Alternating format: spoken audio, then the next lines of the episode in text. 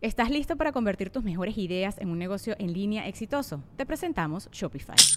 Tal vez no lo sabías, pero nuestro podcast More Than Mamis es un negocio y lo empezamos por supuesto para desahogarnos y hablar sobre la maternidad, no para convertirnos en expertas de ventas y del e-commerce. Así que sí, necesitábamos ayuda para vender nuestro merch y poner en marcha nuestra tienda. ¿Y cómo suena con Shopify? Llegó otra venta. Shopify es la plataforma de comercio que está revolucionando millones de negocios en todo el mundo. Ya seas un emprendedor desde tu casa o desde donde sea, Shopify es la única herramienta que necesitas para iniciar, administrar y hacer crecer tu negocio sin dificultades. Con Shopify puedo gestionar pedidos, envíos y pagos desde cualquier lugar, brindándote toda la información y estadísticas de tus ventas al detalle. Regístrate para un periodo de prueba con tan solo un dólar al mes en shopify.com barra sonoro, todo en minúsculas. Ve a shopify.com barra sonoro para llevar tu negocio al siguiente nivel. Shopify.com barra sonoro. ¿Te has imaginado qué quieres ser de grande? ¿Eh? ¿Has pensado cuáles son tus habilidades? Yo sé brincar. Seguro hay alguna profesión en la que saltar sea importante. Busca cuentos increíbles en cualquier plataforma de podcasts para que escuches estos episodios especiales. Yo soy la mamá que dice, mi bebé ya está súper adelantado. Hola, soy bipolar, me logré diagnosticar porque vi el documental de Selena Gómez. Cuando tú estás con todo tu ser exprimiéndote el pezón y de repente el bebé hace esto. Y tú, te voy a regalar. El bebé escupió su chupete. Pedro lo intentó limpiar poniéndoselo en la boca. Y de repente veo la boca de Pedro llena de vómito. Amamos profundamente a nuestros hijos, pero a veces queremos regalarlos. Y esto es Se Regalan Hijos. Hoy tenemos una invitada de lujo. Vamos a empezar con compañía excelente. Vamos a comenzar ahora a tener amigas para platicar, para hablar, para hablar de todo lo maravilloso de la maternidad, ¿cierto, Titi? Todo, todo lo maravilloso. Titi está preparada. Vamos a darle la bienvenida a Titi. Es nuestra primera invitada en Se Regalan Hijos. Muchas Así gracias. que Muchas esperamos gracias. que les guste este episodio. Soy Sandra, mamá de tres. Y yo, Marcela, mamá de dos. Y yo, Titi, ma- mamá de uno. Insuficiente. Y esto es Se Regalan Hijos. No me avisaron de esta introducción. Sorpresa, Titi. Me gustan las sorpresas, me gustan las sorpresas. Me Claro, adapto, sí, me adapto. Titi. Claro, porque hay que ser espontáneo. No, ¿Te estoy imaginas lista. que trajéramos un guion de todo? No, así, No, Titi? está bien, pero eh, nada más denme la señal y yo me pongo a bailar o Y estamos listos para correr. Bueno, Titi, gracias por estar aquí. Gracias por aceptar la invitación. a este espacio de risas y muchas risas.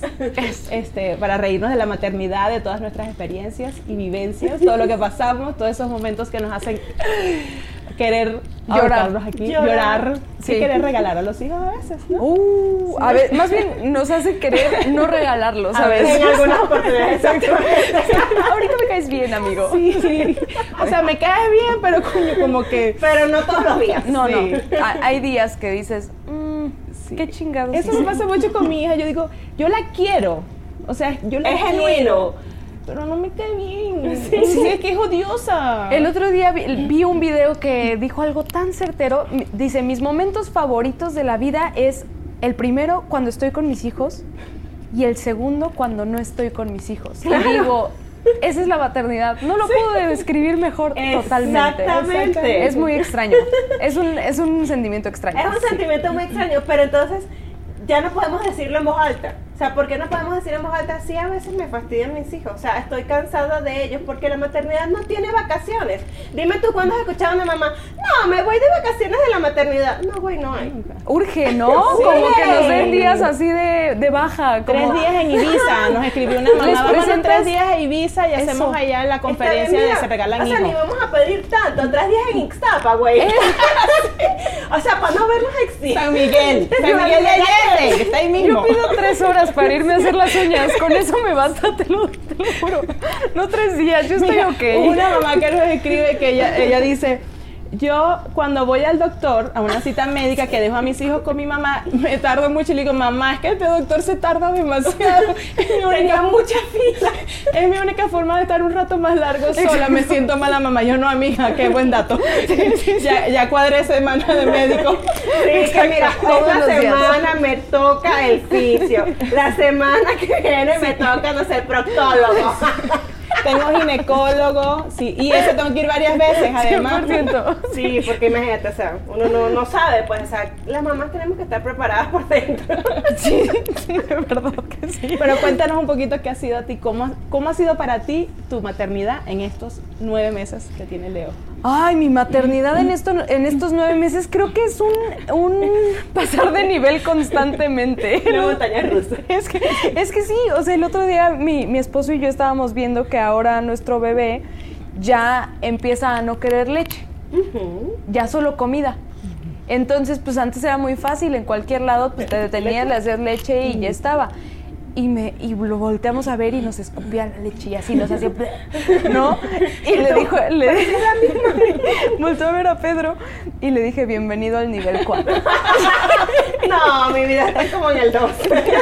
Exacto, y es un sinfín de subir de nivel que dices, ah, como que aquí ya le estoy agarrando la onda, ¿no?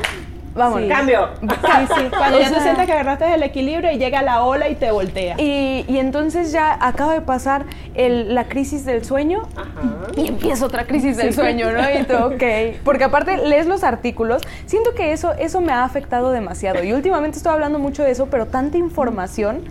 Yo ahorita le voy a tirar a todo, espero que, pero, que, que no me, Ya que no me le, juzguen. le tiramos a Baby Center. Eso, Imagínate, ya. no sé no, qué es eso, no sé qué es eso, ve. En serio, no, que no, decir no qué te es esto. preocupes, porque Baby Center lo único que hace es enfermarte la cabeza porque te habla de las etapas. Entonces tú ves a tu hijo y tú dices, ching, o va muy adelantado, o va muy atrasado, o este cabrón no lo va a lograr en la Así, vida. así tal cual. Y tu amigo no te vas a dedicar a nada. No te voy a, no te voy a meter a la primaria porque, Y, porque a ser un gasto. y tiene seis meses. Y tiene seis meses. Tú dices, pero es que a los seis meses. Ya en el libro decía, o en la app que estaba viendo, que ya tú a los seis meses deberías hablar y hacer cálculo. ¿Y por qué Eso. no has hecho nada? Porque no sabes integrar fracciones. Sí. Y tú- Y el güey. Le echan con el dedo metido. Sí, está, está muy fuerte el rollo de tener tantas comparaciones y hoy es tan fácil compararte en todas partes de es que mi hijo ya hace esto y El mío tocaba piano. eso yo soy esa mamá ojo qué oso qué oso. Les voy a de- les voy a confesar la verdad yo soy la mamá que dice mi bebé ya está súper adelantado fui a una clase y yo no podía parar no podía parar de hablar. Y las mamás ya sabes juzgándome. Y yo así es que mi hijo ya gatea y los bebés así sin gatear y yo mi hijo ya tiene chinos, ya es súper, tiene pelo real, Ya, con ya. esta voz además, obviamente, ¿no? ¿Y el tuyo? ¿Y el tuyo no? Y. Soy esa vieja, o sea, soy lo que siempre odié. Bienvenida a la maternidad. Nos convertimos en la peor versión de nosotras mismas. Soy esa, soy esa, pero pues ahí estoy, echándole ganas y descubriendo diferentes huellas, de verdad, diferentes huellas que lo pienso y yo, es que esto viene de mi infancia y nunca había salido hasta ahorita que soy mamá. Ajá, exactamente. Ahí te con la maternidad te sale todo lo bueno y todo lo malo que tienes enterrado dentro de ti. Todo. Porque te sale todo lo jodido que tú dices, no, pero yo pensé que esto ya lo había superado. Güey, tengo cinco años tomando terapia. esto ya había salido, ya lo habíamos Ya deja la terapia que no te va a y hacer tienes un hijo y sientes en ti como una, una pala entra, saca toda la mierda y te la pone, te la Ahí tira a la está. cara. Y enfrente de ti, y tú, no, es que ya no quiero ser este tipo de mamá y te sientes la peor. Y lo sigues haciendo porque no lo sabes hacer distinto. Entonces creo que ve- vemos tantos tipos de mamá que nos surge llenar la etiqueta de Exacto. yo a ser la mamá Montessori. Y tú, tú ibas a ser la mamá Montessori. Claro. Sí, y de vez en cuando digo, hoy amanecí con ganas de ser mamá Montessori. Mi hijo Ok. se lo merecen. Y Claro. cinco minutos después, ay, al chingado. No, a la no tengo Montessori. suficiente madera. No, Montessori un coño de la madre. Es que sí, es justamente eso. Somos tan poco flexibles cuando se trata de maternidad que nos juzgamos Total. todo, Todo. el tiempo. Pero es que porque queremos ser perfectas y además salir porque la estrellita te la vas a ganar tú, no, No es para tu hijo. No es que mira qué niño tan adelantado, no es mira cómo la mamá ha logrado que ese niño, y que soy Exacto. yo, Eso. soy la mejor mamá del mundo, soy no, yo. es que te lo juro, me estás leyendo el cerebro. Yo por esto, por esto no quiero tener nana. Porque yo digo, hoy todo lo que está haciendo mi hijo es de Pedro y mío. Y estoy como, sí, a huevo, no dormir. Y entonces si tiene una nana y algo le enseña a la nana que yo no le pude enseñar, Ajá. ¿cómo? ¿No? Y entonces es un juicio otra vez que, a ver, yo llegué hasta el psiquiatra por esto. Yo con mi psiquiatra llegué y le dije, Mayra, se llama Mayra, es lo máximo. Mayra, empastíllame. Mi diagnóstico, Estoy loca. no lo voy a lograr. Y soy bipolar. Porque aparte yo llegué ya con mi Con diagnóstico, tu- o sea, por supuesto. fuiste por la prescripción. Ah, no, totalmente. Yo ya, a ver, Grey's Anatomy ya me había enseñado Ah, suficiente. Claro, ya va. O sea, Claro, todas las que claro. hemos visto, más de 10 temporadas, incluyome. Eso. O sea, ya, Ya tenemos. somos médicos. Claro, Claro, general. Calificados. pero- sí, Sí, sí, sí, o sea, general, pues no tenemos una especialidad. Yo puedo hacer una traqueotomía. Claro. Fácil. ¿Quién se va a morir ahorita? Porque lo puedo salvar. Ya tenemos el popote. No, totalmente. Sí, Yo estoy sí, lista. Ya tenemos Estoy paciente. Mm, podemos tener Cuidado. un paciente por ahí. Sí. Sí, para ahorita practicar. vamos, vamos a practicar ahí con Pedrete. Pero justamente esto, yo le dije, es que soy bipolar. Y llegué a mi consulta, esto es 100% O sea, tú real. llegaste ya con tu speech. Ya, ya. Hola, soy bipolar. Me logré diagnosticar porque vi el documental de Selena Gómez. Ok. Y creo que tengo exactamente lo mismo que tiene Selena Gómez. Ok, y me, me sienta mi psiquiatra. A ver, siéntate un segundo. Y yo, ya sabes, así con el ojo temblando. Yo, sí, mi bipolaridad necesita ser tratada ahorita. Me dice, eh, ¿cuánto, cuánto, ¿cuántas horas dormiste hoy? Tres. Y ayer, dos. Y antier, cuatro. Mm, yo creo que no eres bipolar. Yo creo que estás cansada. Te lo juro, yo ya me había diagnosticado y yo ya había platicado con Pedro y yo. Y entonces me dice, no, pues lo único que tienes no es bipolaridad, es que estás Sueño, muy cansada. Entonces, ¿Qué te parece si te duermes unas tres horitas y curas tu bipolaridad? Y yo. Y- y después "Muchas vemos, gracias". pues. No. Y ella estaba segura que no. Y dormí y yo, wow, así se curan los bipolares. O sea, porque hay tanta gente jodida Si lo que necesitamos es dormir. Y Sí. es verdad. Ah, Yo soy de mal dormir, tengo el sueño muy ligero. No. Muy ligero. Yo puedo estar dormida y tú haces ps y yo me despierto. Y después volver a dormir me cuesta. Entonces duermo muy poco. Y entonces hay días que duermo más y los días que duermo más me levanto así como con los pajaritos cantando la, y voy bailando por toda mi casa. Totalmente. El día que no, que duermo así 3, 4 horas, me despierto, o sea, la mamá ogro, me quiero comer al mundo. Y mis hijos así como que, pero yo no tuve la culpa. Mejor duérmete. No Regresa, Y de verdad que es muy necesario el sueño para la mamá. Porque además después que te despiertas, o sea, pasas el día en chinga. Ya, ya no puedes volver a dormir. Es que, ¿sabes qué estaba pensando el otro día? Está impresionante que en las siestas de, no sé cuánto duerman sus hijos, pero el mío duerme una hora y media, ish, o sea, de Ajá. siesta. Y es impresionante que en esa hora y media somos más activas y, Y más proactivas. eficientes que mucha gente en toda la semana. O sea, en hora y media, yo el otro día ya había recogido la cocina, ya me había bañado, ya me había maquillado, peinado las extensiones. O sea, yo ya había hecho absolutamente Todo, todo lo que Me hubiese acabó hecho mi día. sin ser mamá en tres días. Eso, ya acabé mi día, son las 10 de la mañana, ¿ahora qué voy a hacer? Eso está como las abuelitas que a las 10 de la mañana tenían desayuno, almuerzo y merienda lista. Ay, amo, me urge, me urge esa vida, me urge tener eso. No, yo a mí me urge la abuelita, mi reina. No la vi. Porque no me da la vida. Totalmente. Sí, sí. Pero, no. Mis hijas van a la guardería. Y entonces, o sea, obviamente, por supuesto, la gente me quiere satanizar y ¿Por qué? O sea, ¿cómo van a ir a la guardería? Güey, tengo que trabajar. O sea, nací bella, pero no, no. No Kardashian. Entonces, bueno, me toca trabajarle, pues. Entonces todo el mundo así como que no, pobres, en la guardería duermen una hora. Y ya cuando llegan a la casa, entonces ya no pueden dormir una hora porque las busco a las 5. Si duermen a las 5, ya no van a dormir nunca más. entonces, a las 5 tengo un par de gremlins. O sea, yo los busco en la guardería y son gizmos. Son dos gizmos así bien bonitas por toda la casa, vienen peinaditas de la escuela y a los 5 minutos son dos gremlins. O sea, le cayeron dos gotas de agua y son las 12 de la noche. Porque están cansadas, Claro. tienen sueño, o sea, no ya no pueden dormir porque no van a dormir nunca y la mamá también tiene que dormir. Entonces es un espiral horrible porque entonces termino yo súper cansada porque sabes bañarlas, darles de comer, ta, ta, ta, ta. Entonces mi esposo una, yo otra, ahí nos campechamos, las echamos a dormir, pero, o sea, son dos horas. Jesús. Tengo muchísimo terror del año y medio. Los míos no Pero es uno, piensa que es uno. Sí, es uno. O Pe- sea, tú puedes dejárselo Pedro y correr. Yo no, porque por está jodido, son dos. No, es que te lo juro, no puedo. Yo ahorita estoy en un rollo. Ahorita le escribí a una amiga, ¿cómo chingado le haces? Porque yo ayer me quité las uñas.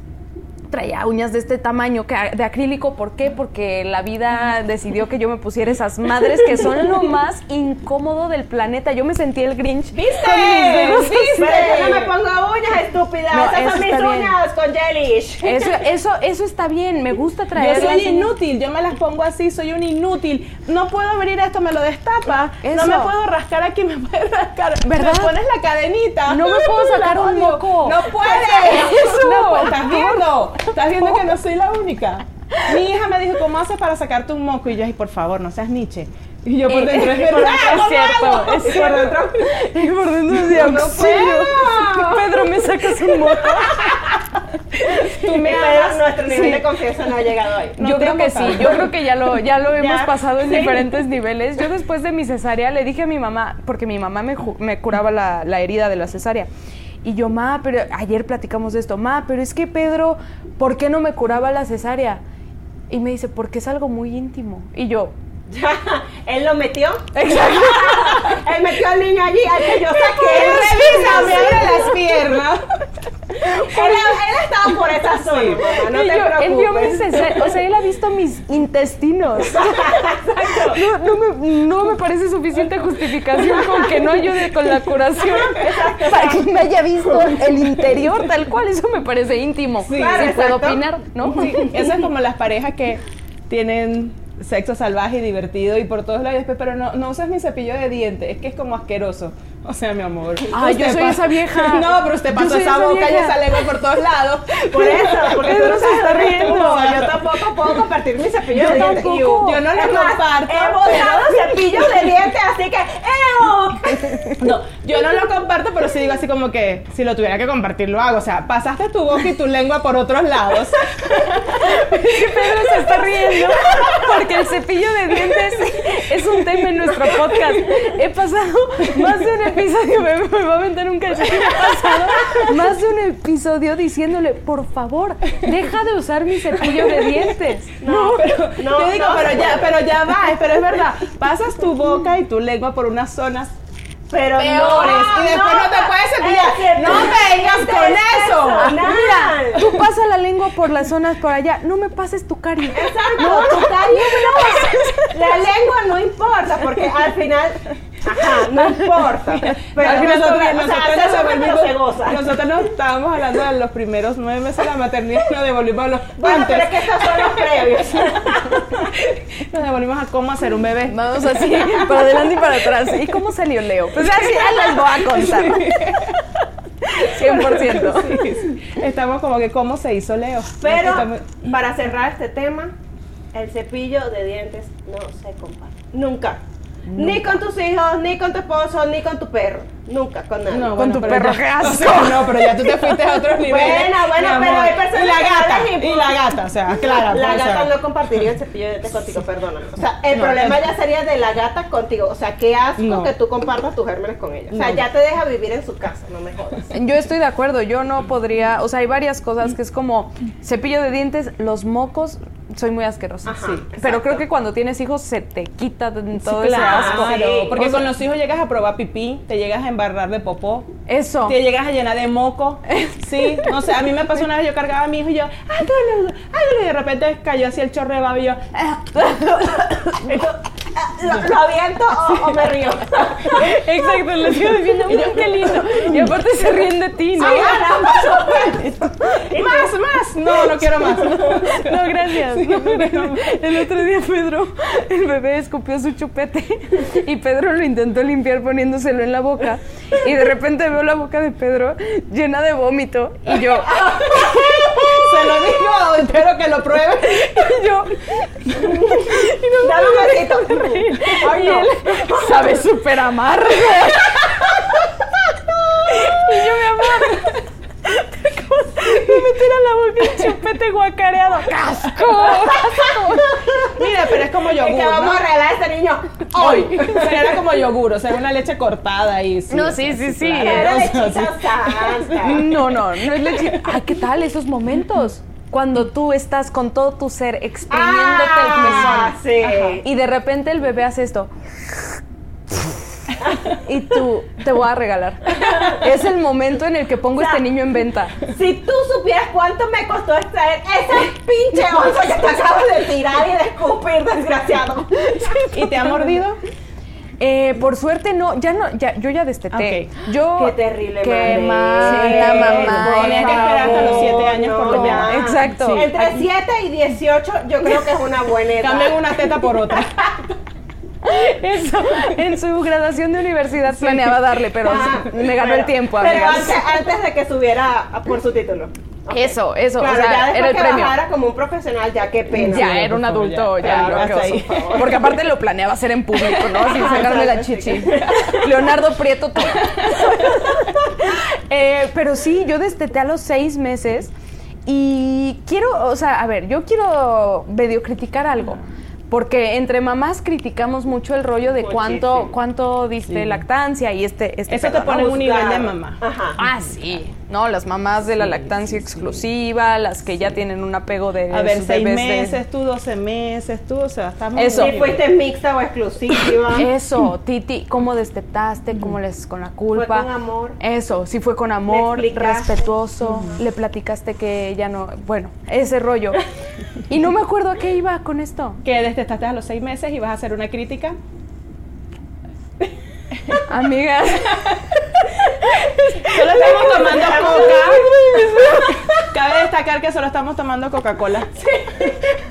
siquiera voy a decir que le otra etiquete porque de verdad no sé, no sé a qué iba con la crítica de, del destete. Bueno, el destete, este, la lactancia en general, que la gente te dice, güey, ah, ya me acordé de mi crítica.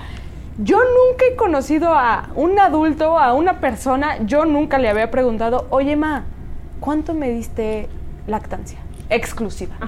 ¿O cuánto, cómo fue tu lactancia? ¿Cómo ¿Mixta? fue? No Porque- conozco a porque nadie. yo tengo un vacío. Exacto. Y ese vacío seguro pudo haber sido llenado con la lactancia. Cuéntame.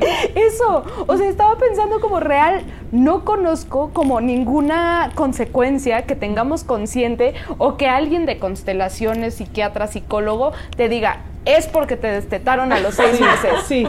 O sea, no entiendo. No, el problema de bipolaridad con la que llegaste ahorita aquí es porque te destetaron a los seis Pero meses. tú le preguntaste Eso. a tu psiquiatra si eso tenía algo que ver. No, mi bipolaridad, no, mi bipolaridad yo sabía que era por, Por el sueño. no, por algún mal congénito que yo ya traía.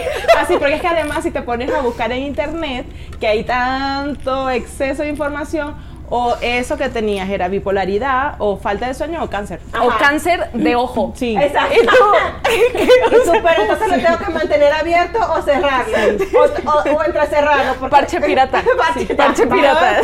por no buscar nada en internet. Hace Todo unos días sí me pasó algo con mi hijo y yo con el teléfono y yo busco o no busco y yo qué hago. Entonces dije, ¿sabes qué? Mi esposo sí, mi esposo todo, todo lo googlea, todo lo busca, él es todo tecnológico, él quisiera que la vida se moviera a través del celular, de la tecnología, él es así. Y yo, mira, pasó esto y esto, tú investigas y dependiendo de lo que tú veas, me no cuentas. me. Exacto. O sea, porque si no, Es que es muy ta- catastrófico y siempre una de las opciones es cáncer. Es como, se me cayó una pestaña, cáncer. Y Sí. tú, Pero además al decir extremo. que la pega que me pusieron no estaba buena. Porque es el extremo, te ponen las dos opciones, o la pega no era buena o tienes, tienes cáncer, y va- tú, y despídete de todos. Ajá, O exacto. pobre. Bueno, estábamos hablando del destete y de cómo te clasifican ahorita las mamás perfectas por tu nivel de lactancia, el tiempo que duró tu, Deja tú, ¿por cuánta leche te sale? Ah, de paso. Entonces, yo tenía una amiga, o sea, yo conocí casualmente cuando estaba embarazada de, de las, de las gemelas, conocí a dos amigas más, mis bebés fueron por in vitro. Entonces, las tres nos hicimos el in vitro en el mismo lugar. Y una de ellas eh, se hizo el in vitro el mismo día que yo, o sea, yo salí del quirófano y entró ella. O sea, que pudimos haber hasta cambiado embriones.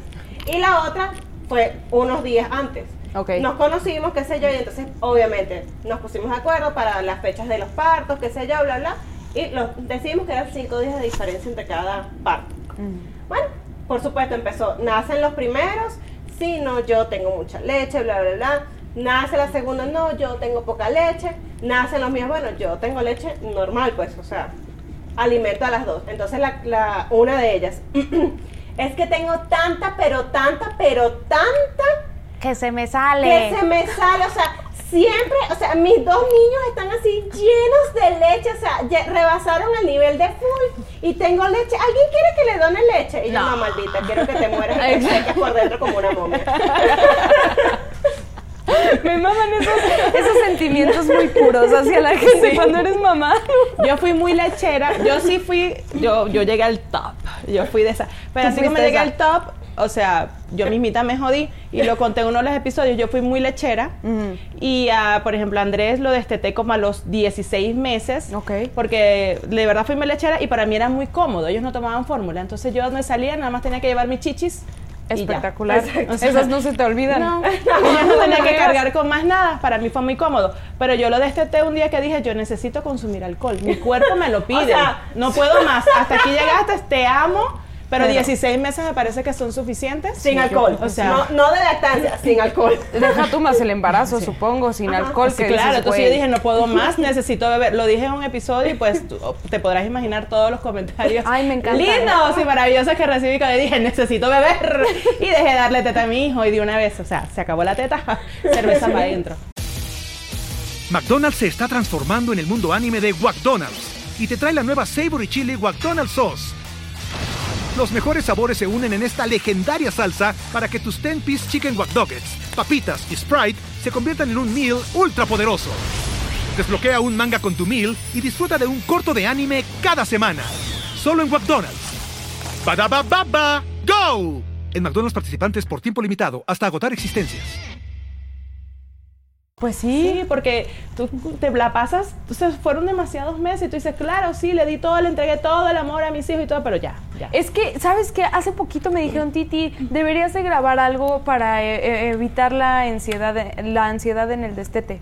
Y yo, me dio más ansiedad dar lactancia. O sea, de verdad, yo, fui, yo fui de estas personas, no sé si le pasa a todos, que yo leí en los grupos, ¿cómo conecto con mi bebé cuando doy eh, pecho? Eh, es lo mejor que me puede pasar, es un momento mágico en donde volto a verlo y, sé su que le estoy dando vida. Y yo te lo juro, me lo pegaba y era tanto el dolor que yo me metí a TikTok y le decía a Pedro, no me hables, no me hables, no quería que nadie me hablara. Y yo así, me agarraba de cualquier cosa viendo TikTok, ya sabes, y yo, ja, ja, ja, ja, ja, ja, cualquier cosa. chupa sí, sí. rápido. Yo sufrí, yo sufrí, quiero decir, unas buenas tres semanas con la lactancia, Sí. pero después de eso era como, pues sí, no sé, siento que en México todavía tenemos este rollo de cubrirnos un montón, entonces yo salía con mi bebé y lo intentaba cubrir y el bebé todo acalorado, que no podía respirar Exacto, entonces. y la gente viéndote. No, hasta que un día dije, "Ya, la chingada, me voy a sacar la chichi. Y me vale. Pero me sentía súper incómoda, Sí. súper Sí, incómoda. porque además todo el mundo dice, Eh, eso. Sea, No, te ven con morbo. Eso, me pasó en un, en un avión que yo me subí, el bebé empezó a gritar muchísimo, me lo intentaba pegar, no quería, pues yo con la chicha al aire. por supuesto. El de al lado de mí, yo iba sola en el avión, el de al lado de mí, espectacular. Yo, yo le ayudo porque ya me hablan de usted, porque señora, de este lado, señora. me mama, me mama.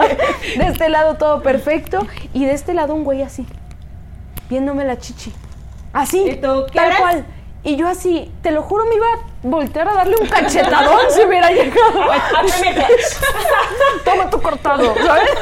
Pero sí, sí ha sido como, como mucho rollo para mí mental. Entonces, cuando el primer día que ya no le di nada, dije, Descansaste. o sea, esta parte, sé que por muchas cosas puedes sufrir ansiedad mientras estás dando lactancia, pero para mí realmente darle lactancia, el tema general era muy fuerte, Agotador. era agotador. agotador. Entonces, o sea, ¿qué le estás transmitiendo? Toda la ansiedad. Totalmente. Entonces, por eso yo con mis hijos, yo a los tres les di seis meses. O sea, yo no tuve que hacer nada. Yo creo que yo estaba tan programada a, a que les iba a dar seis meses que literal mis hijos, o sea, cumplían los seis meses o estaban por cumplir los seis meses y ellos solo se destetaban. O sea, literal se tomaban una toma ahorita y la siguiente era así como que asco para allá tu chichi vieja.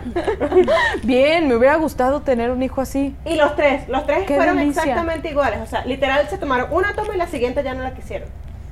Fue súper tranquilo, súper calmado. Pero también era eso, o sea, era ese sentimiento de que pero o sea, ¿será que le doy suficiente? Entonces, esta que, que me ofrecía su leche, era así como que, pero pobrecita, si quieres que de verdad tengo muchísima. O sea, yo planeo darles hasta los tres.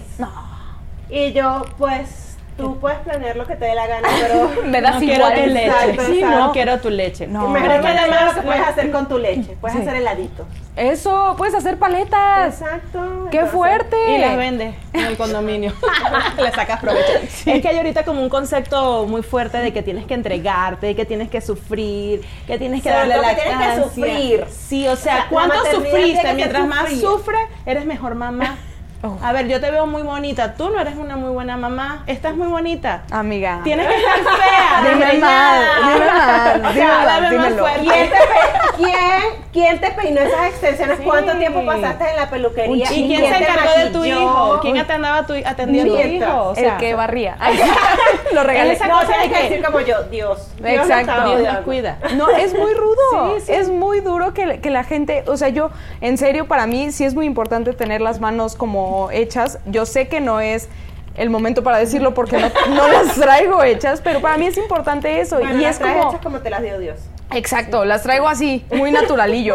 Pero yo, yo le decía a Pedro, para mí es importante esto también porque es el único momento en donde digo, ay, me están consintiendo y me están queriendo. Y la gente, eh, ¿cómo? Porque lo dices desde el privilegio, pinche vieja. Y yo, pues es que es. ¿Cuál privilegio, cabrón? No, o sea, Ahorita todo el un mundo hace la suya, no pasa nada. Totalmente. Pero es eso, es como que te dicen como que, ay, pero estás muy bonita para ser mamá. Sea, bueno, gracias por el coño de tu madre. A o sea, es que tengo que estar fea para que tú digas que yo soy una buena mamá. Es que a mí me mama. ¿Por qué? Me mama últimamente que me lo digan. Pedro me dice, te veo muy cachondilla. Y yo, sí, o sea, no te imaginarías que soy mamá. Gracias. Porque siento que me da puntos extra. Así de, no sé si conocen la canción de Stacy's Mom o, o si ubican más o menos lo que es una MILF. Ajá. Yo me siento en este momento una MILF. No, Yo mira, digo, ya te soy- como 10 años. Pero... no, ¿cómo? ¿Por qué no me consideras una MILF? Yo, yo diría así como, no, sí. O sea, yo voy a ser esa vieja que llega a la escuela y digo, güey, Llegué. Lo he logrado, amigos, lo he logrado. Y aquí está la maqueta de mi hijo. Está bien chingona.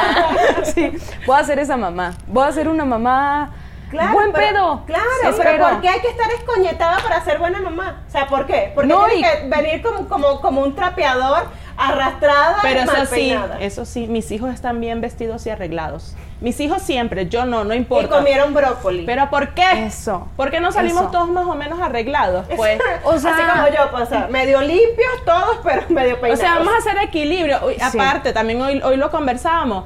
Tú antes de ser mamá, ¿qué tienes? ¿Nueve meses siendo mamá? Nueve meses. ¿Antes qué eras? Antes- Eras mujer. Antes sí, sí, sí, era un desmadre, la verdad. Mejor no vamos a hablar, Sí, no, no, recordemos. Porque estábamos sacando la cuenta y de los puntos que enumeramos nos dimos cuenta que habían como tres que dijimos borracha. Sí. No sé por y qué, que, pero- mira, éramos así como medio borrachas.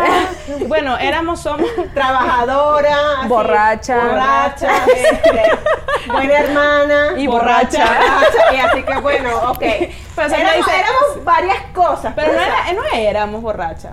Somos, somos. pero ahora No, somos hasta más. ahorita. Creo que no, seguiremos ahorita, siendo. ahorita no avientan cosas, ¿no? Ahorita ya se controlan un poco más. Antes era como, ¡uh! No, yo siempre fui de las borrachas, dependiendo de lo que consumía, me puedo poner a reír así, a reír por lo que sea. Ajá. O sea, hola, y reír, o a llorar. Y te Ok. quiero, tú eres mi amiga, te amo. Pero siento Y que eso así, es un gen venezolano, no, Sí. no me lo tomen a mal, Sí, pero sí, siento sí, que sí, ese rollo se es sienta como- a llorar ahí, te Me amo, encanta. eres mi amiga. O sea, de verdad te amo y Saca el llorando. Y al otro día, esta estúpida que vino. Terminamos abrazadas, te amo, amiga mía. Y ya, hasta ahí. Bien, me gusta ese nivel Sí, de, de sí, pedismo. Sí, sí, sí, saca sentimientos ahí que tienes reprimidos y Ay. encontrados. Mi bebé, mi bebé. Todo bien, todo bien. Que tenemos además de la Titi, tenemos el combo completo. Al combo completo, me traje a toda mi familia, a ver si, a ver qué hacíamos. Porque no, es sábado de estar en familia, porque entonces tú los sábados no puedes salir sin tu familia porque está mal visto. ¿Y, y dónde dejaste a tus hijos? Sí, Ah, exacto. Eso, ¿dónde los dejaste? ¿Sabes qué me pasó a mí mucho cuando empecé el proyecto con Pedro? Pedro, mi esposo, es un actor, un excelente actor, por cierto. Eh, y la gente me empezó a comentar, oye Titi, si sabes que Pedro se rodea de gente muy bonita, ¿tú por qué no te arreglas yo en medio No del embarazo? mames, recién parida. Recién par- No, ni siquiera. Yo embarazada con un acné de quinceañera que no tenía ni siquiera ganas de hacer absolutamente nada. Ajá. Y me dio mucha risa. Primer comentario dices, güey, esta pinche loca. La expuse, publiqué el comentario y yo, ja, ja, ja, vean lo que me comentan. Bueno, de ahí me empezaron a llover comentarios. Sí, tienes razón, tienes razón, tienes razón. ¿Cómo estás así? No sé qué. Un chingo de comentarios. Y yo, odio al mundo. Y tú, al ay, mira, mundo. no sean envidiosas, porque la que se lo coge y la que se lo va a coger soy yo. Soy yo. Pero siempre me causaba muchísimo conflicto que tuviera algo que ver con él. O sea, No. ni siquiera era por qué te estás descuidando Sí. a ti misma de esa Eso. forma, ¿no? O sea, en dado caso, no era. O sea, a tu esposo se lo va a coger otra porque estás jodida. Pero además y está justificado. ¿Ves? Ya lo estaban justificando. O sea, Claro. si se coge a otras por tu es culpa. mi culpa. No, es que tú, yo qué estoy haciendo para entonces que mi marido no se sienta a gusto conmigo. Yo decía, amigos, déjenme en paz, no quiero saber de nadie. Bueno, ese fue el primer momento de cuando empezó el proyecto. Segundo momento, yo me empiezo a arreglar, no por los comentarios, cero porque por los te comentarios. salió de la humanidad. Porque, me, o sea, yo era esta persona que de repente se arregla, de repente no, si me da la gana, si no, da igual, pelo corto, pelo largo, pelo güero, ¿sabes? Me da igual. Y empiezan, ya, qué bueno que ya te empezaste a arreglar. ¿Sabes lo único que te falta? Es enchinarte las pestañas, perfilarte la nariz. Le puse, ¿sabes qué? O sea, ya me van a decir que soy el adame de las redes sociales. Pero le puse, ¿sabes qué? Me vale buena verga. Y entonces, no sé ni siquiera si puedo decir grosería, señor. Claro, Zamora. esa es mi palabra favorita, Excelente.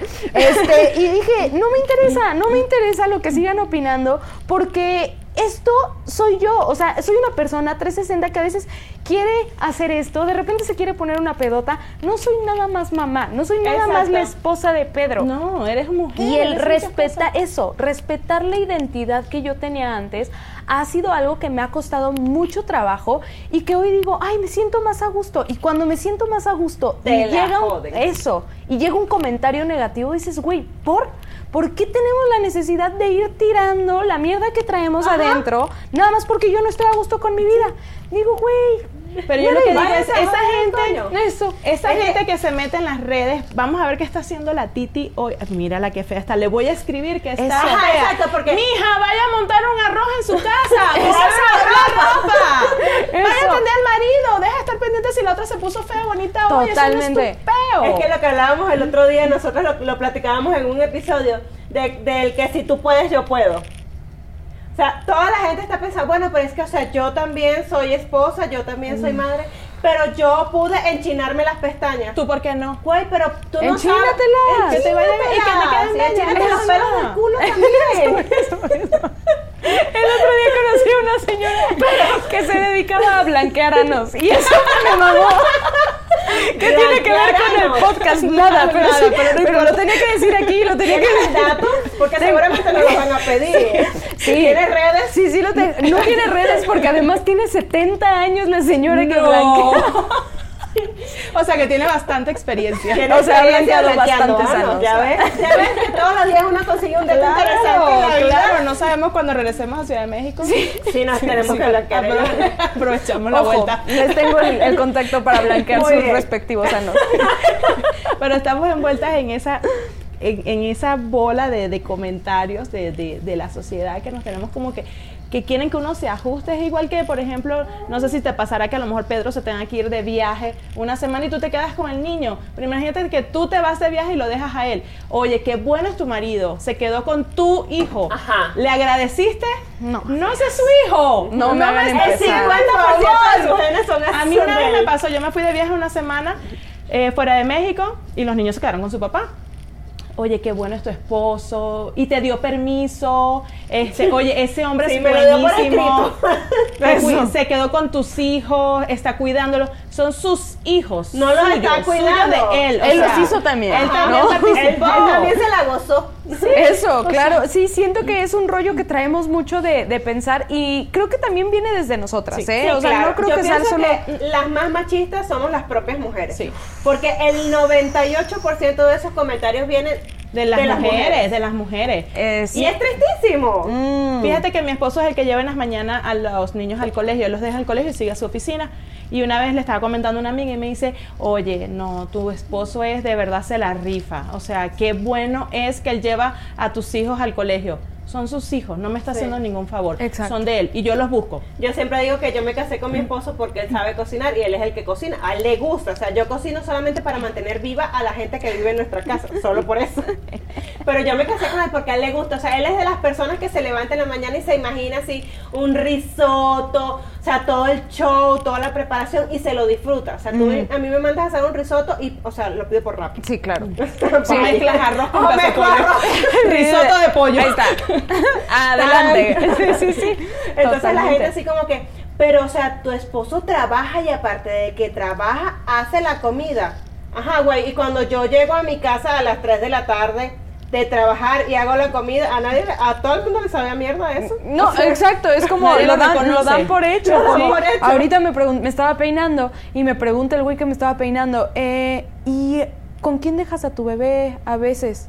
O sea, cuando tú tienes alguna grabación o algo y yo, güey, uno te, te vale tres kilos, Ajá, ¿no? exacto, ¿qué te importa? Dos, tiene un papá. Le dije, tiene un papá.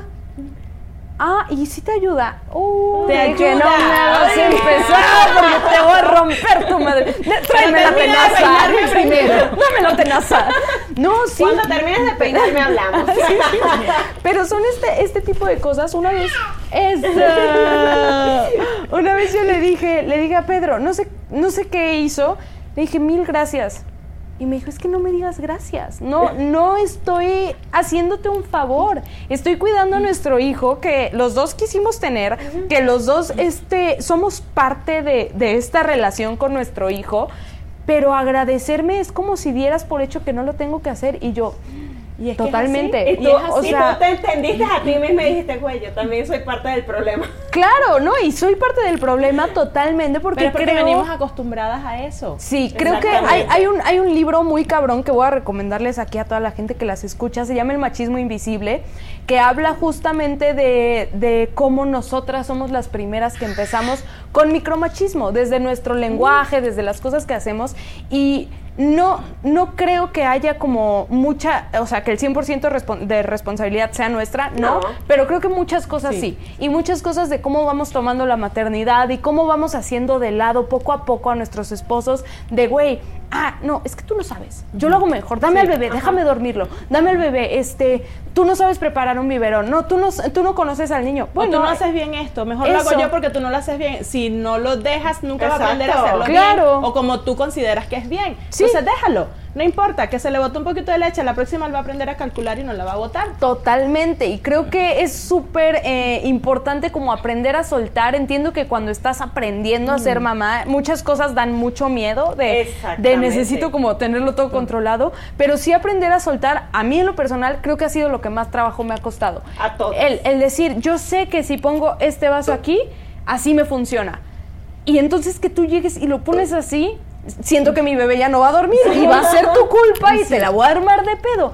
Entonces el, el saber que los dos están aprendiendo y los dos están viviendo un proceso Trabajar nuevo. en equipo. Sí, aparte yo lo puedo decir porque la gente, ay, sí, pero porque tu esposo no se va de borracho. Sí, efectivamente, tengo un esposo muy chingón que en serio, yo, yo estoy encantada y pienso que no pude haber escogido a un, a un hombre mejor para, para mi bebé. Pero creo que en muchas cosas es porque así lo estamos trabajando, Claro, porque nos porque estamos esforzando. Porque equipo. Y porque se apoyan mutuamente. El otro día veía un video que me gustó muchísimo, una mamá que se ve que está en la madrugada lactando y la mamá Mm. está como sentada así como que se está yendo y el esposo se levantó y se le puso aquí de espalda para que ella se le apoyara. Ese y es mi él ahí como así y ella ahí apoyada dándole lactancia. Claro, Sí. o sea, tú eres la que está dando lactancia, obviamente él no puede. Pero hay formas que él puede apoyarse exactamente, para, para aligerarte un poquito la carga, porque la maternidad no es fácil. No es fácil y no es solo de la mujer. Totalmente. Él, está muy de acuerdo con todo lo que Sí, estamos sí, diciendo. Sí, siento que, o sea, también vi ese video, yo le decía, a Pedro, es que este eres tú, es, es como ese rollo en el que dices, es que no las podemos ayudar porque ellas son la de los pezones, sí, tú tienes inútiles, pezones inútiles, pero puedes hacer un chorro de cosas, y yo en algún o sea, momento... me mando, eso, tú Háblame, lavar, o háblame, háblame, háblame. háblame. Eso. Exacto, si es la madrugada, háblame, para Eso. yo no dormirme. Ajá. Eh, lo que Pero sea. A tu hijo. o si yo le di la, le di pecho porque normalmente ya sobre todo cuando están muy bebés hasta los tres meses le das pecho y a los tres minutos se hacen caca Sí. entonces bueno ya yo le di acuéstate que yo le cambio el pañal o sea hay muchas cosas que los papás Sí. Mi pueden esposo hacer me decía, sacaba a las bebés del cuarto y me decía, duérmete. Ay, qué gusto. O sea, puede ser que, que no me durmiera, pero por lo menos tenía la intención, o sea, de llevarse a las dos bebés, sobre todo ahorita que, que eran dos, de sacarlas para él cuidar y... O sea, yo creo que, bueno, a nosotros, yo creo que a las tres entonces estamos en, en esta misma sintonía que nos han tocado buenos esposos, o bueno, hemos elegido buenos esposos. Sí. Porque creo que todos estamos más o menos igual, o sea, Ricardo es muy colaborador, Jesús es muy colaborador. No todo el mundo tiene la misma No. suerte. No, por eso cuando nos escriben, o al menos a mí que me escriben, Titi, es que de verdad no puedo creer que estés diciendo esto, porque en serio que hay personas que no ayudan. Sí, y claro. yo también lo entiendo, también entiendo que ha de ser muy difícil eh, vivir un proceso, ayer lo dije como ser mamá soltera estando con alguien. Exactamente. Ha de ser muy cabrón que llegas nada más y que, y que te das cuenta de que eres una mamá solita. Y que el otro llegó como la gallina a poner los huevos. Claro, y que nada más es llegar y que tú esperes que te tenga la comida hecha porque es mi rol de género. No, hombre, no, hombre, y, y- y ni- compadre. y ni siquiera podemos caer en una ahí de que, pero enséñalo, pero dile, porque hay personas que simplemente No no pueden, no Exacto. pueden. Nosotros, por ejemplo, imagínate, nosotros estamos ahorita aquí grabando contigo y nuestros esposos están con los cinco niños en una habitación aquí a tres habitaciones, ahí están con ellos encerrados manteniéndolo. No tenemos que decir gracias, mi amor. No, están con sus hijos. Claro. O sea, están haciendo lo que estuviésemos haciendo nosotras si Si ellos estuviesen estuviesen- aquí. Y Claro. es lo que siempre hacemos, o sea, es lo que siempre hemos hecho con los hombres de backup. O sea, si Pedro se tiene que ir a grabar o si Pedro tiene que hacer algo, tú te quedas con el bebé. Si tú lo tienes que hacer, él se queda también. Entonces, ¿qué hacemos? O sea, to- somos todo el tiempo un backup del otro. O sea, Sí. tenemos que saber de que no es que, bueno, tú me estás ayudando o yo te estoy ayudando. Es la labor que elegimos los dos hacer. Son acuerdos. Sí, eh, son Exacto, acuerdos. Y no es que uno no esté agradecida, porque no es que tú vas a andar, gracias por tener el niño, gracias por cargarlo, gracias, no, no, no, o sea, Gracias por- por darle también es tu, también es tu parte, ¿no? Eso. Pero, y, y entonces, es que, pero es que tú no le das las gracias. No se las tengo que dar, pero sí estoy agradecida porque Eso, es un porque buen somos hombre. equipo. Sí, Claro. total, O sea, total. estoy agradecida con este trabajo que hacemos juntos, con el apoyo que nos damos y todo, pero yo no voy a estar, gracias por cuidar a tus hijos. Eso. Gracias porque le diste comida. Gracias por estar. O sea, Güey, no, no, hombre. no. Todas estas son las cosas que, que de verdad te vas dando cuenta que está tan, como tan arraigado que tú dices, entonces, o sea, desde, desde dónde tenemos que trabajar esto, desde la casa, desde la escuela, desde dónde hay que trabajarlo para comenzar a erradicarlo y a sacarlo. Mm, yo creo que yo creo que de verdad viene desde desde el granito de arena que pongamos a la siguiente generación. Sí. O sea, a mí me parece que es un excelente momento para ser papás eh, si estás bien parado. Porque el rollo de, de yo decir, soy responsable de que mi hijo, con el perdón del podcast, que no sea un violador, sí soy. Sí, Sí, claro. No, o sea, soy responsable de que este güey sea una buena persona, que ayude a los viejitos, que ayude a la gente que, se, que lo necesita. De eso sí soy responsable. Porque muchas mamás, no, pues es que, pues, es que no era no- mío. Es no, que así y- tocó. Así, no, Eso, no, no. me tocó un hijo bien mal. Nosotros No, podemos no, hacer no. mucho y si estamos en un buen momento ahorita para hacer un buen trabajo con nuestros hijos. y como sociedad en general, que creo que lo necesita muchísimo. Hace poquito platicaba con un amigo este que es gay y me decía es que siento que la sociedad todavía no está preparada para que No. nosotros tengamos hijos y yo digo, qué mal pedo. Qué mal. Yo voy a tener un hijo que esté aceptando todo el tipo de amor que existe Porque allá aparte de todo te voy a decir algo, o sea, yo he vi- o sea, yo prefiero, yo como persona, o sea, yo no sé, yo me muero y mis hijos se quedan solos.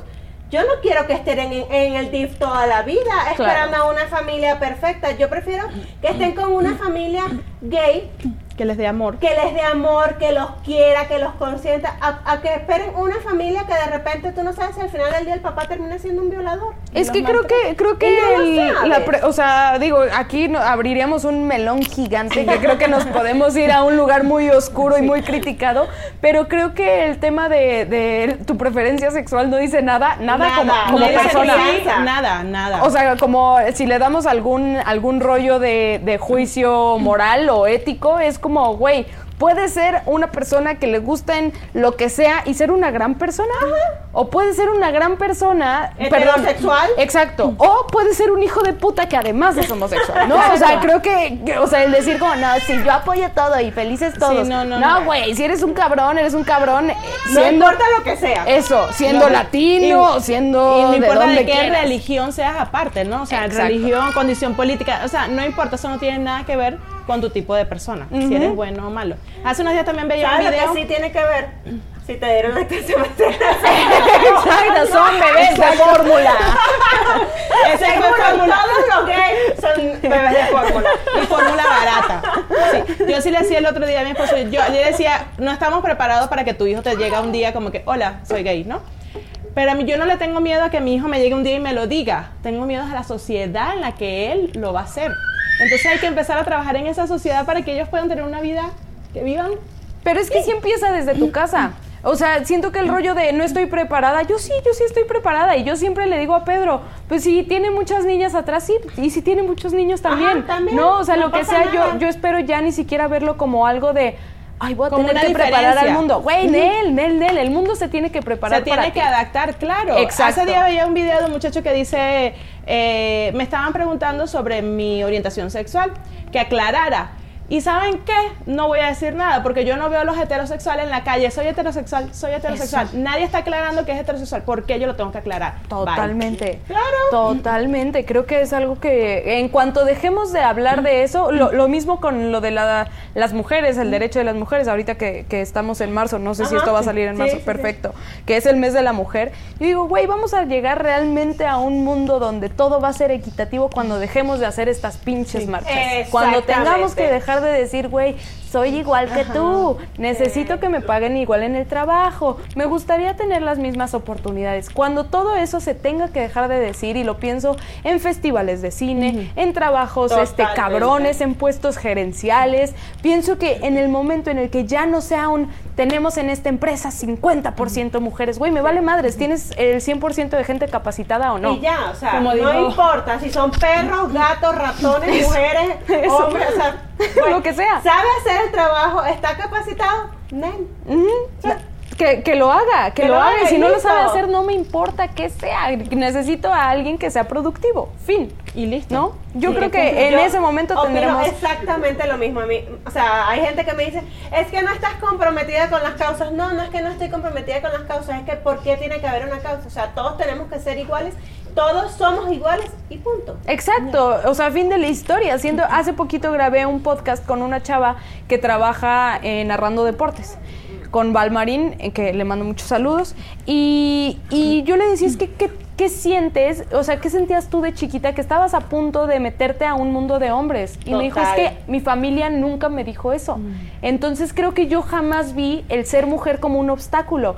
Y yo, qué, qué buena Qué onda bonito. que... Qué buena y eso es justo esa. lo que quiero con, con la vida. Oye, Leo, ¿qué quieres ser? ¿Quiere- ¿Quieres ser actor? ¿Quieres ser lo que sea que quieras ser? No hay mundo de, o sea, de, Ni de hombres, hombres ni de mujeres. ¿Quieres hacer ballet? Vete a hacer ballet y rómpela. O Claro. no, si te, si te deja de gustar mañana, Te está cambias perfecto. otra cosa, pero es que como decíamos Pero que ahorita, lo que hagas hoy lo hagas bien. Lo hagas cabrón. Sí, Exacto. que Sí. te guste y que te haga feliz. Pero es que el tema, como decíamos ahorita, comienza desde casa. Yo me acuerdo mucho en mi familia, mis abuelos, todos, esto es de niña y esto es de niño, no lo toques. Y veías, por ejemplo, a uno de mis primos con una escoba, déjalo, que eso es de las niñas.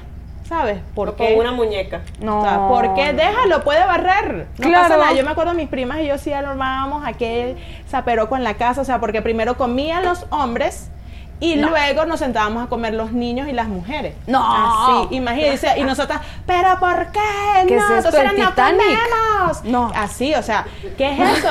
igual, igual en mi casa. El, el otro día mi hija eh, tenía un collarcito que compró en el colegio que era de brillantes.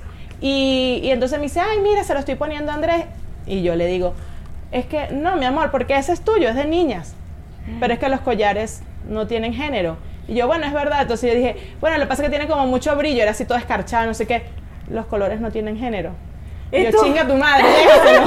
¡Cómprale otro! Bueno, está bien, ¿Cuánto te costó para que compres dos más? Y ya. Y Pero tú, perdón, sí, tengo que pero claro. yo mi estereotipo. Viene Claro. mucho de- desde la casa. Pero claro, yo no lo, ni siquiera lo estaba diciendo con un tema de como que si se lo pone, que no, sino como, pero es porque uno viene con el, el rosado es de la niña y el azul es Lo del traemos, niño. lo traemos Y es una cosa acá. que está aquí y entonces todos los días uno está luchando con eso, o sea, no importa de Claro. qué color te vistas ni... Y en cambio mi hijo, él todo el tiempo anda dándole la plática a la gente de los colores no tienen género. Ay, no, me encanta. O sea, yo puedo jugar con una muñeca y eso significa algo. Eso significa que puedo ser un papá.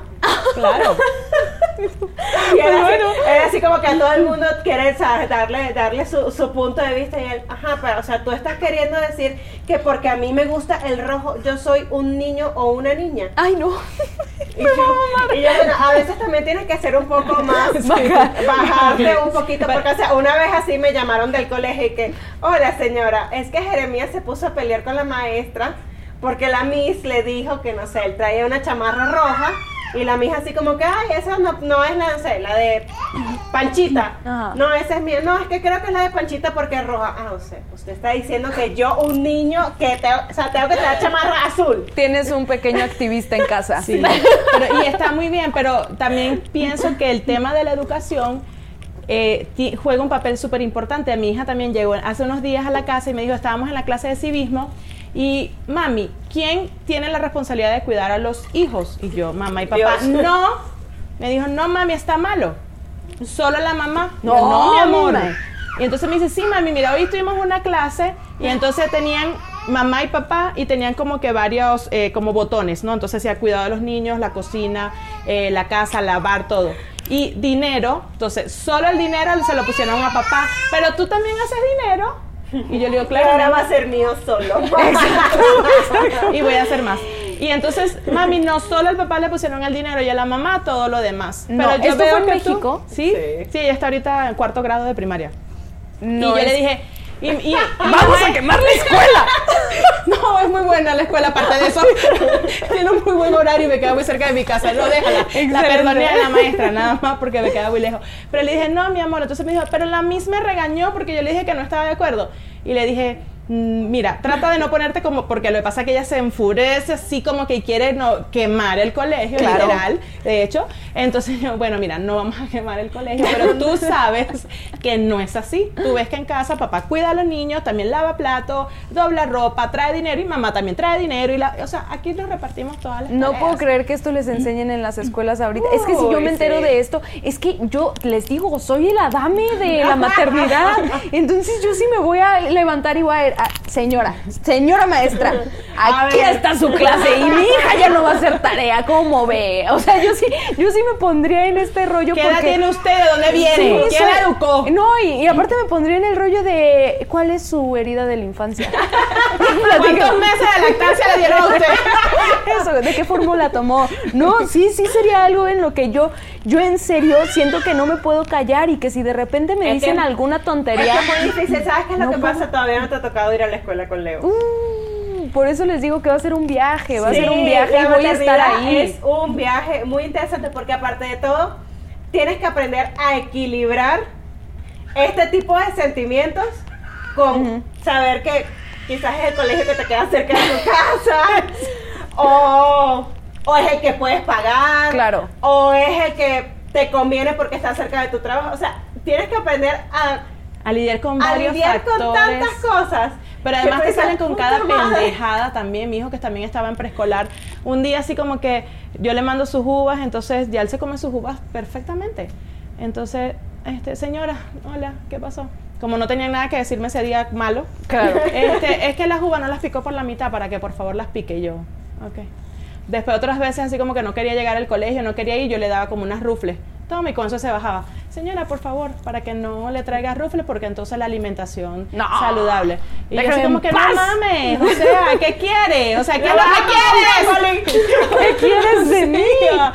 Déjame vivir. Sí, no, O sea, totalmente. por todo es una queja. Oye, espero que no te vea la directora de la escuela. No, yo lo saqué de esa escuela porque me mamé todos los días. Este, mira, lo que pasa es que la camisa que trajo hoy, o sea, es de cinco botones y no de cuatro. O sea, no sé qué quieres de mi vida. No, o sea, pero ya. es que, es que siento que hay una parte donde quieren disciplina de los niños y otra que quieren disciplina de los papás que tú dices, Sí, güey, no, no, salí de la pasé". universidad hace No, mucho O sea, tiempo. además yo en traigo, yo lo traigo no para que aprenda, sino porque no, para salir de él un rato. Necesito, necesito tres horas libres y por eso lo traigo para acá. No me importa si no aprende, déjalo. Que se coma su existir. entera. O sea, dejen de joder Total. tanto. Totalmente, creo que de repente nos metemos mucho en, en el tema de, de querer imponer la forma en la que Sí. estamos educando, en la forma en la que creemos que es correcto. Y, y justo con la extra información de absolutamente todo, Todo. es muy complicado sobrellevar la maternidad. Y por más que de repente digas, ay, como que hoy lo estoy haciendo bien, te vas a enterar de que lo Sí, estás haciendo claro. mal. De Ese que la TikTok, cagaste, pero, Sí. pero peor de lo que lo habías cagado eso, antes. y que tu hijo ya no lo está logrando y ni modo. Ni modo, lo siento, ese, ese rufle que le diste lo Fue el sacó, que le jodió la vida. lo sacó de ¿Sabes la mención honorífica. Algo que nosotros también hemos compartido muchas veces. Al final del día igual va a ir a terapia. Entonces que vaya a terapia Por y tenga razón. material con el que trabajar. Y no que vaya a terapia, pague un set completo y trabaje cosas chiquitas. No, que trabaje la carnita. Claro, Que claro. los traumas. material, Totalmente. O sea, yo sí creo que, yo sí creo que, se- o sea, pase lo que pase, mi hijo está a punto de aventarse del precipicio. Este, que pase lo que pase y seas el papá Montessori más clavado con darle juguetes de madera del planeta, tu hijo va a mencionar tu nombre con su terapeuta. Claro. Fin de la discusión. Igual- y va a llegar un día que... igual te va a odiar. Te odio, mamá. Ay, no. Y punto, favor, o sea, no por lo que eso. sea. Ah, se- Yo voy a llorar. reina. Yo No, voy a llorar. No, porque en el contexto que te va a Sí, a quiero decir, chocolate. "Vete sí. tú". Quiero chocolate. No te lo voy a dar. Te odio. Yo también. Claro. Y ya me lo comí el chocolate. Y ya, con- ¡am! Mm, ni tenía otro. Sí, ya mi hija me lo dijo. Es que eres una mala mamá, te odio. Ya, está bien, búscase otra. No, no, mentira. Ok.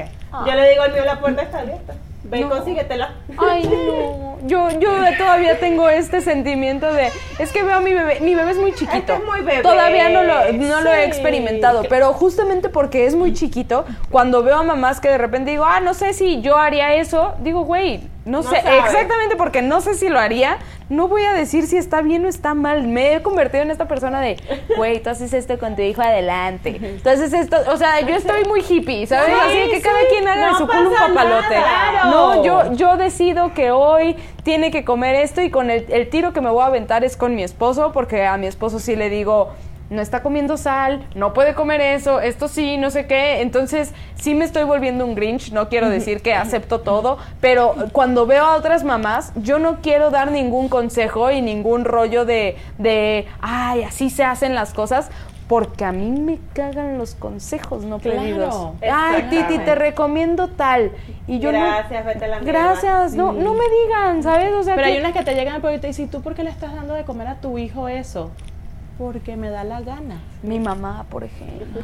mi mamá, amigas. Pero, pero mi mamá lo hace de una manera. Creo que quiero ser abuela, si en algún momento soy, como mi mamá lo está haciendo. Creo que sus consejos son como muy bien recibidos, porque si es de ma, ¿cómo, ¿cómo se hace esto? Pero cuando no hago algo que le cuadra a ella, es como, oye, ¿no le daremos el consomé con tantita sal?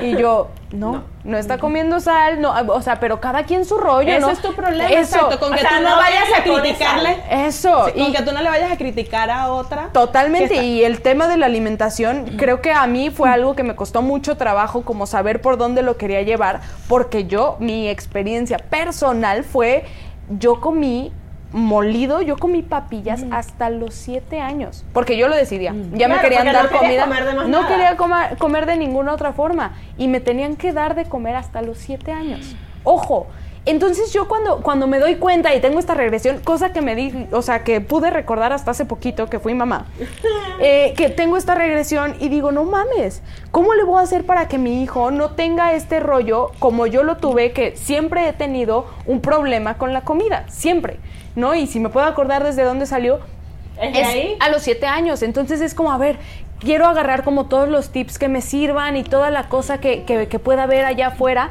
Pero Aplicarlo a tu forma de vida. Sí, ¿cómo Titi? ¿Le das huevo? No, Titi, no tiene que comer eso. No, Titi, ¿cómo no le das esto? Déjenme en paz. O sea, llega un punto en el que dices, voy a confiar en esta asesora, voy a confiar en mi pediatra. Y en mi instinto. El mi instinto, siempre es mejor. Sí. Y más nada. Exacto. Así, así Por más pasó. modernos que intentemos ser, no. Yo hasta un punto era muy así como que la alimentación muy saludable con mis hijos, todo así. Pero ya hay días ya por, bueno, ahorita claro, ya están más grandes. Andrés ya tiene el que es el chiquito tiene cuatro años. Y hay días así como que Ya les no voy a pedir muere. pizza. Coman pizza. O sea, no O pasa sea, mi hijo nada. mayor Jeremías no comió azúcar, ni sal, ni nada hasta los casi tres años. No tomó refrescos, nada. O sea, así, súper sano, súper súper bien, su comida, todo casero, qué sé yo. Y con las bebés al año fuimos de viaje, llegamos cansados, nos echamos un viaje en México, Argentina, con bebés de 11 meses. Llegamos muy cansados, llegamos muy tarde y las bebés morían de hambre, ya no tenía leche en la maleta. Y cuando salgo del aeropuerto, enfrente de mí hay una maravillosa M dorada. Gran M. Donald's. Eso fue. Entonces, coman esto, amigos. Les va a encantar, además. no, no les va a pasar nada. Por una Sí. vez que se la Y, coman. y me sentí súper mal y yo decía, pero ¿cómo es posible que les esté haciendo esto a mis hijos? Pero, ¿sabes qué? No murieron. Exacto. Hay veces ¿Les voy a dar tienes que- McDonald's diario? No. Pero, o sea, o vamos de vacaciones en familia y la pasamos todo bien, todos bien, o todos nos quedamos amargados en la casa. Es que justamente esto, esto creo que es, eh, o sea, lo que mencionas se me hace así como fundamental de lo que está pasando hoy con la maternidad. Te dan tantas reglas que dices, yo me tengo que adaptar a un ser que tiene una semana de nacido. Exacto. ¿Qué hago? Soy su esclava. ¿no? En vez de decir, oye, creo que el bebé se puede adaptar a mi vida. A mí una señora me vio que creo que Leo tenía eh, dos, tres meses y yo estaba en la plaza para no perder la cordura. Estaba en la plaza, no estaba en el EDC poniéndome tachas y hasta el huevo, ¿no? Y una señora me voltea a ver, ¿cuántos meses tiene? Y yo, dos, vete a tu casa. Está muy chiquito. Y tú también. Y yo, Y si lo ¿Perdón? ¿cómo me puedo quedar yo? ¿Perdón? No, no, no. Y ya ven que yo me engancho, yo me prendo. Y yo así, este, así, whatsappeando a Pedro. Y yo nada más porque sigo en recuperación de la, de la cesárea porque le rompo su madre, señora. Pero todo ese rollo. Sí, sí, sí. Tiene tres y llevo dos. Y adiós, y corre. Sí, no, y realmente creo que es este rollo de que intentamos tanto adaptar a la vida del bebé. Oye, es que si no, ahorita yo acabo de, te- de tomar un sleep training. Porque mi bebé no duerme, no duerme y no duerme. No, y el sleep training ha sido la cosa que más ansiedad me ha dado en toda mi vida. O A sea, todas. realmente es de Titi, si no se duerme nueve y media, siete, ya moriste. No vas a dormir en seis meses y tú. Entonces es mi culpa que eh, me tengo que quedar encerrada toda la vida y nada más puedo salir. No le puedes cambiar la rutina. Eso. Sí, y empiezas, Nunca. duérmete, duérmete, te queda un minuto para dormir, duérmete porque el se nos así. jode la vida y el niño... El bebé así, no me quiero dormir, pues no se quiere dormir, no se quiere dormir y ya está. Entonces es como tanta información de esto. Le dije a mi mamá, por supuesto, oye, ma, estoy tomando el sleep training. Me dijo, en mis tiempos no había esas cosas. Y yo creo que antes vivían la maternidad mucho más relajados. ¿Por qué crees que tenían siete y ocho hijos? Porque no había tanta gente jodiéndote alrededor. Y porque no tenían televisión. Yo, también, ¿no? yo estoy bien relajada, o sea, bien relajada al punto que ya todo lo- el mundo lo sabe, mis hijos todavía duermen conmigo. Porque mi- necesito que duerman y yo necesito dormir. Y mis hijos pueden ser las 11 de la noche y ellos están corriendo por toda la casa persiguiéndose y jugando al escondido. Y yo es hora de dormir, ya voy, ya voy, todavía no tengo sueño, son las 11 de la noche. Entonces, claro, tengo que empezar desde las 9 entre semana, por favor, duérmase que mañana hay escuela, no sé qué. Pero yo nunca pude hacer esa, ese estrés de que a las 8 de la noche tienes que dar el baño dos tetas y que se duerme. Y le pones la musiquita, tulum, tulum, le apagas las luces. O sea, no se quiere dormir y no puedo vivir Eso. en ese estrés, uno vive en ese estrés. Eh, sí, tal cual. Yo, yo empezaba a tener pedos con Pedro porque son las 8.12 y no hemos empezado la rutina del sueño. Y entonces, si yo ya sacrifiqué todo mi día y decidí no salir y quedarme Para en esta cueva para poderle la- poner la actividad que lo va a ayudar con la eh, motricidad motricidad no sé qué, la chingada, ¿no? Y entonces Lo que le pones va a hacer... desatar el, el pico de melatonina. Eso, eso. Y entonces yo ya estoy bajando las luces. Todos cállense. Dale plátano, dale avena. Y este, con el ojo así, Hello. A las 3 de la mañana. Entonces a mí, en ese momento me dan ganas de quemar la casa y la escuela de tu hija para decir, de verdad, voy a matar a alguien, voy a correr y decir, güey, esto no puede pasar porque a mí la maestra me dijo que así iba a dormir toda la noche y no está durmiendo toda la noche, auxilio. Porque este niño vino jodido. Exacto. O sea, si la teoría tan bonita. Está descompuesto mi hijo. ¿Quién lo quiere? ¿No? Entonces, entonces es como tanto rollo y tanta expectativa que le ponemos a tantos cursos, porque ahora el, el psicoprofiláctico, la lactancia, el de alimentación complementaria, el que si puede dormir, si no puede dormir, todo este sí, rollo. Estimulación temprana. Estimulación temprana, eh, el destete, el, el- hay Todo, tantos cursos que, que, o que sea, no, no me da la vida para No. aprender todo, para ver si puedo ser mamá y mi hijo ya, ya mi hijo tiene 10 años, 10 años y ya está voy a durmiendo. ver el destete. aprendiendo. Eso. Voy a ver cómo lo voy a destetar, ella tiene 10 años. Yo creo que la gente usa tanto estos consejos de dale baño de lechuga, que le pongas lavanda en la ropita, que prueban tantas cosas que cuando el bebé aprende a dormir por sí solo, tú ya, tú ya tomaste un consejo y dices, el agua de lechuga fue lo que lo hizo dormir, Claro, ¿no? O sea, ya, esto fue, esto fue lo que nos salvó la vida. Sí, totalmente. A mí me dijeron que, que con el sleep training iba a dormir 12 horas seguro. Sí. o sí iba a dormir 12 horas. Mi bebé sigue durmiendo y se despierta a las 3 de la mañana, no está durmiendo 12 horas y me da más ansiedad pensar que cuánta gente me dijo que ya iba a dormir. Y tú dices, no lo estoy haciendo bien. Eso. No es, ¿Qué fue lo que hice mal cuando empecé esta rutina? ¿Qué fue lo que hice mal? No, que no ¿qué lo fue lo que hice mal desde querer embarazarme? O sea, ¿quién me dijo a mí que yo estaba preparada para, Para tener no dormir. Para tener un hijo. O sea, porque yo quería tener una persona en este mundo para joderlo. Cuando no sé hacer nada. Ajá, Sí, cuando soy sí. una inútil funcional. La primera vez que, que Pedro me dijo, ¿qué calificación te darías de mamá? Fue como al mes que Leo había nacido. Y tú Le- menos uno. Le dije tres. Y en eso digo, güey, ¿cómo tres? Hoy lo pienso y digo, ¿cómo me puse tres? Yo solita. dura, que, dura. que somos súper duras y nos juzgamos de absolutamente todo. Es como, güey, relájate. O sea, mientras el niño esté vivo y que no le des McDonald's diario, Ajá. creo que estás haciendo, y estés haciendo una persona de bien y lo hagas con amor, Tranquila, relajada, tuve un buen día, puedo dormir hoy feliz, tranquila, abrazar a mi esposo. O sea, me provoca ahorita sentirme bien y no acostarte como que, Dios mío, fue un día tan pesado, ¿por qué? Ah, que mañana no sea así. No. Y al final del día, que cuando los hijos se vayan, tú todavía tengas cordura para seguir adelante con tu vida. totalmente. Y que hay tantas formas de demostrarle amor a tus hijos. Nosotros en uno de los episodios nos criticaron muchísimo, nos dieron cuando hablamos de los famosos lunch que hoy día mandan las mamás a los colegios, que mandan esos lunch decorados, cortados, en corazón. Yo no lo hago, lo haré una vez al mes. Igual Sandra, pero es porque no nos da tiempo, porque no queremos. No, no vamos a decir que no nos da tiempo. Ah, exacto. Yo nunca, yo, o sea, yo nunca lo voy a intentar. Porque la gente, no, que te paras, si te paras a las 5 de la mañana y te organizas, no me voy a parar a las 5 porque me acosté a las 2 trabajando, no me voy a parar a las 5 a hacer eso. O sea, tengo Prefiero otra forma de darle amor a mis hijos. Esos pobres niños que ustedes no le demuestran amor, que les cuesta mandar una lonchera decorada. Mi hijo no va a sentir más amor por una lonchera decorada. ¿Cómo? ¿Ahora eso es una moda? Claro. Claro. ¿Ves, amor? Yo te mandé el otro día un lonchecito de... Le mandé el otro día a Pedro un lonchecito de corazón. Ah, Ahí lo estás Le- voy a ser esa vieja, voy a ser Sí, esa Sí, mamá. vas a ser esa mamá. Pues mira, yo ni Y te sabía comiste que... los no. recortes que quedaron del pan, ¿verdad? Puesto, de que era un pancito con Nutella, ¿tú crees que no? Claro La que me lo mamá del pan con Nutella. Yo es la mamá del pan con Nutella. ¿Cuál es la mamá del pan con Le Nutella? vamos a enviar ese capítulo Por para que lo favor, por favor. suena- Porque también hablábamos de que, o sea, las mamás quer- queremos, obviamente todos tenemos ese deseo de poder mandar uvas, blueberry, brócoli, unos palitos de zanahoria al, al colegio y que los niños se lo coman y sean felices y digan, mmm, deliciosos los brócolis que me mandaste hoy. No pasa con todo, pasa con algunos, no con todo. Claro. Pero eso no significa que tu hijo sea mejor que el mío, que yo sea mejor mamá, no. Entonces nos criticaron porque decíamos que hay mamás que mandan pan con Nutella porque están mamadas ya de, de que no saben qué mandarle al hijo. Ok. No, imagínate. Pan con Nutella a tu hijo, qué horror. ¿Cómo le ¿Cómo se te ocurre mandar un pan con Nutella? O sea, el nivel de crítica cada vez se pone más cabrón cuando van cuando van creciendo los Entonces hijos. ya tú empiezas una lucha ahora. La lonchera tiene que ser bonita, decorada con ojitos, con corazones, con Pero ¿quién se da cuenta? Los O sea, los demás niños. Los demás niños. Porque a tu hijo no le importa, a tu hijo seguro te puede Claro. que saca los malditos ojos, los eche por un lado.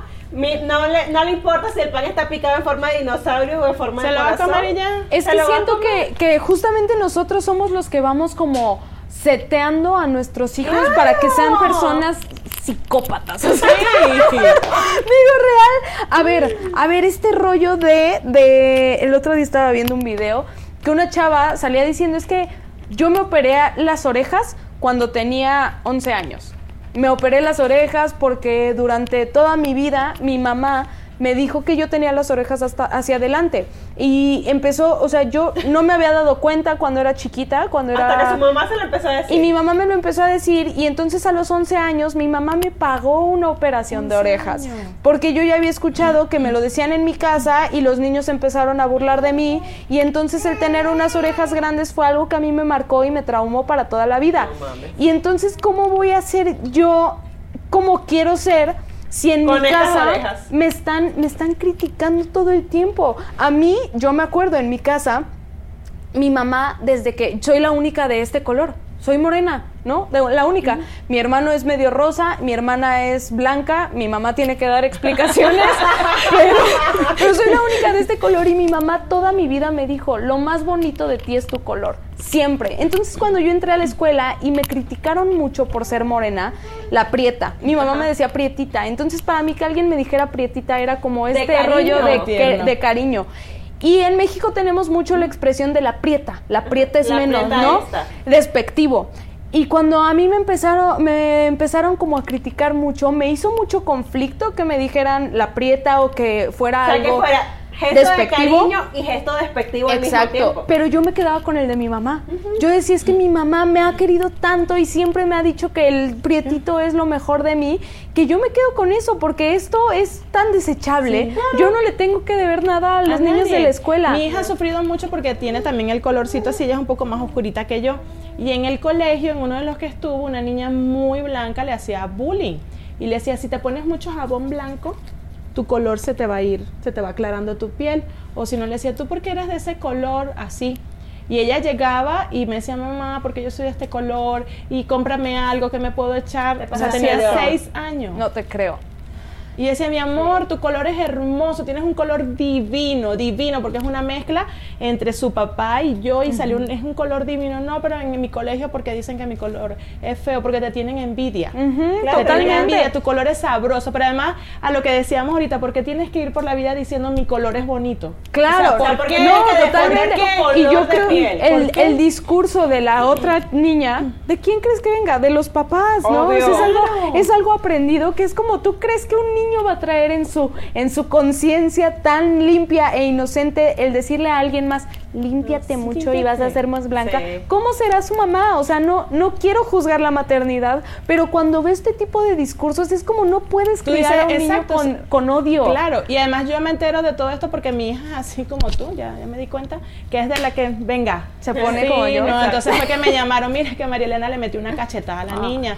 Y yo, pero hija, ¿qué pasó? Es que me está diciendo que mi color ya le tenía. Claro, ya llegó un momento que la mamó. Ya mira, ya le, metió, le metió su cachetada y le dije, bueno, está bien, no, no, no estoy de acuerdo con la violencia, pero bueno, ¿qué hacemos? Se- Pero se defendió. lastimosamente se, lasti- O sea, se, defendió no la. Sí, creo que, creo que hay como, como una línea muy delgada que, que no podemos cruzar los papás en decir como, güey, así como tú quieras, está perfecto. Ya si es un momento en el que te dice, no sé, un, un rasgo de tengo las orejas así, si está todos los días, oye mamá, ¿por qué tengo las orejas así? Pero que salga de él, yo no le voy a empezar a decir a, mi, a mi hijo, oye, tus orejas, oye, como que estás medio chino, aláciate. Sí. No, o sea, ah, No. una Si amiga son igual. Lacia, Lacia toda la vida.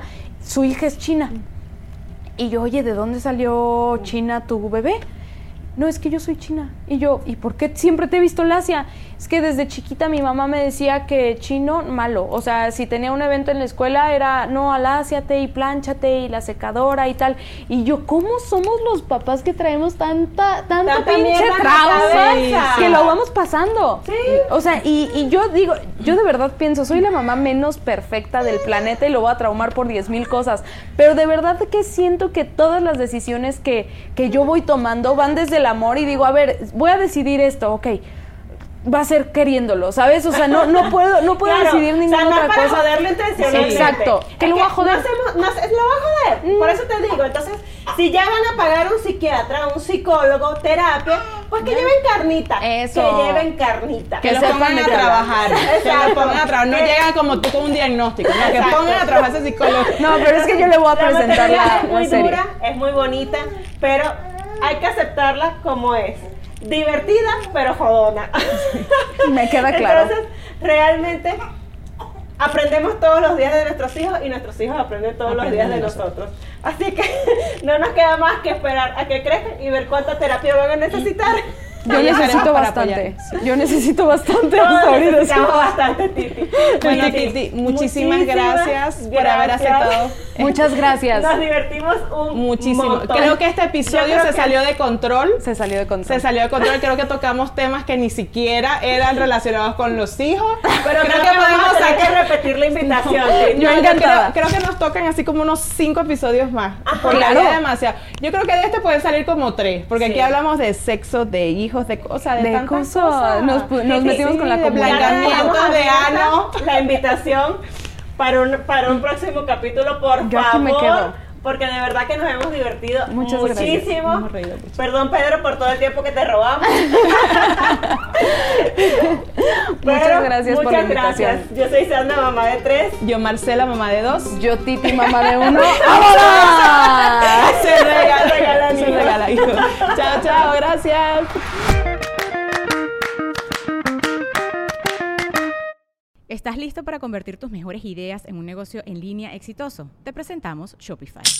Tal vez no lo sabías, pero nuestro podcast More Than Mamis es un negocio y lo empezamos por supuesto para desahogarnos y hablar sobre la maternidad, no para convertirnos en expertas de ventas y del e-commerce. Así que sí, necesitábamos ayuda para vender nuestro merch y poner en marcha nuestra tienda. ¿Y cómo suena con Shopify?